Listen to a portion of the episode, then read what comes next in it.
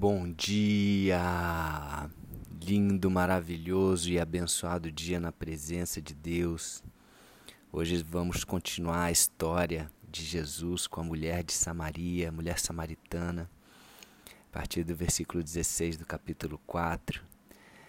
Já tivemos aí metade da história e vamos para o, o restante da história, sendo que ainda tem mais um pedacinho mais para frente, ainda no capítulo 4 depois que Jesus é, é, interrompe aqui, falando sobre a ceifa e os ceifeiros. Aí depois tem mais um pedacinho dessa história que vai terminar. Então vamos lá. A partir do versículo 16 diz assim: Disse-lhe Jesus: Vai, chama teu marido e vem cá. É, depois dele ter falado para ela né, que daria água que mataria toda sede, ela não teria mais sede e seria ali também uma, uma fonte a jogar, a jorrar para a vida eterna.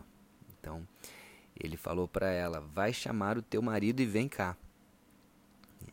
Ao que ela lhe respondeu: né? Não tenho marido. Replicou-lhe Jesus: Bem disseste, não tenho marido, porque cinco maridos já tiveste e esse que agora tens não é teu marido. Isto disseste com verdade.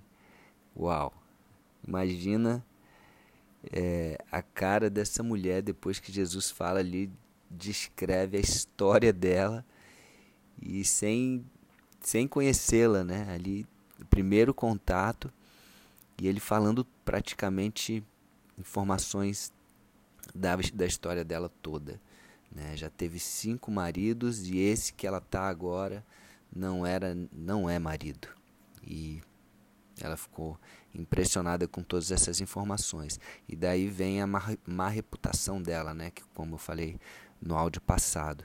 Né? Jesus, além de estar falando com uma mulher, uma mulher samaritana, também era uma mulher de má reputação.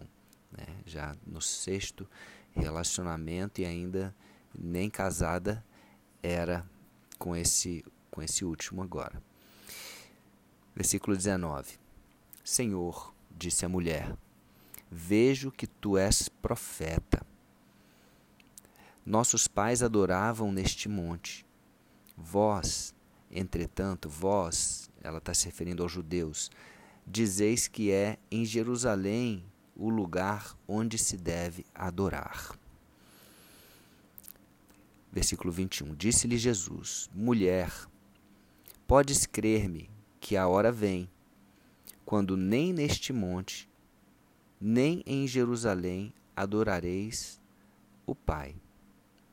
Vós adorais o que não conheceis, nós adoramos o que conhecemos, porque a salvação vem dos judeus. Importante entender aqui, né, fazer uma pausa, que Jesus está falando que a salvação vem dos judeus porque, por causa da tribo de Judá, né, onde tem a promessa de que o herdeiro viria da tribo de Judá, né, da descendência de Davi, inclusive. E aí já não era mais é, da parte dos samaritanos. Né? Lembra quando teve a divisão da tribo, o reino de Judá e o reino de Israel.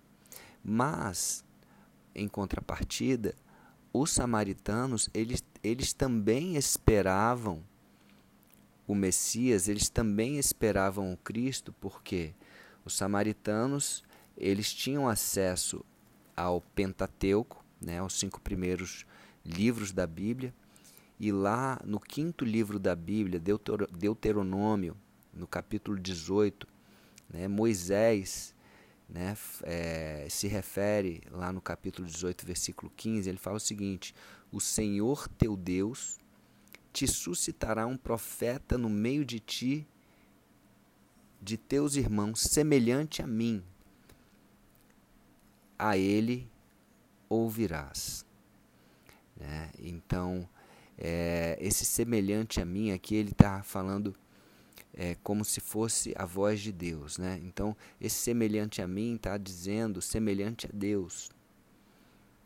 É, e, e, logo no versículo 18, diz aqui: suscitar-lhe-eis suscitar-lhes-ei um profeta do meio de seus irmãos, semelhante a ti, semelhante a, ao homem.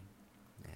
E é justamente pegando esses dois versículos, você vê que esse profeta, esse Messias que falado aqui, ele era Deus e era homem, semelhante a Deus e semelhante ao homem. Quem é semelhante a Deus e semelhante ao homem? Jesus.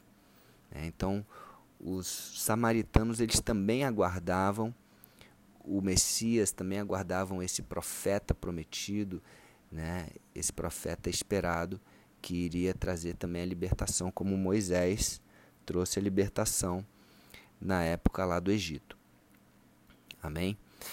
Bom, então no versículo ah, 23, Jesus diz assim: Mas vem a hora, e já chegou, em que os verdadeiros adoradores adorarão o Pai em espírito e em verdade.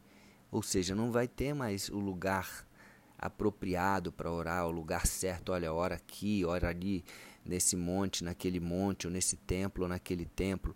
Não. O que vai fazer diferença são é, é o interior, é, é o interior do adorador. Eles adorarão os verdadeiros adoradores, eles adorarão o Pai em espírito e em verdade, porque são estes que o Pai procura para seus adoradores. Porque em espírito e em verdade. O espírito é o Espírito Santo, o Espírito é aquilo que nos aproxima de Deus. Temos de orar em espírito e temos de orar em verdade. A verdade é o conhecimento da palavra. Então nós temos de ter o conhecimento, nós temos de buscar esse conhecimento e que a nossa fé seja uma fé, não uma fé é, fanática ou uma fé mística, mas uma fé racional, uma fé que tem base nas escrituras, que tem base até científica também né? porque a própria Bíblia é provada cientificamente, a autenticidade dela é provada. Então, assim, tem muitas provas. Né? E, e o próprio Jesus estava ali provando né? com, com a sabedoria dele, com os milagres dele. Não é uma coisa de, de falar assim, não, você tem que acreditar nisso porque é isso e pronto. Não.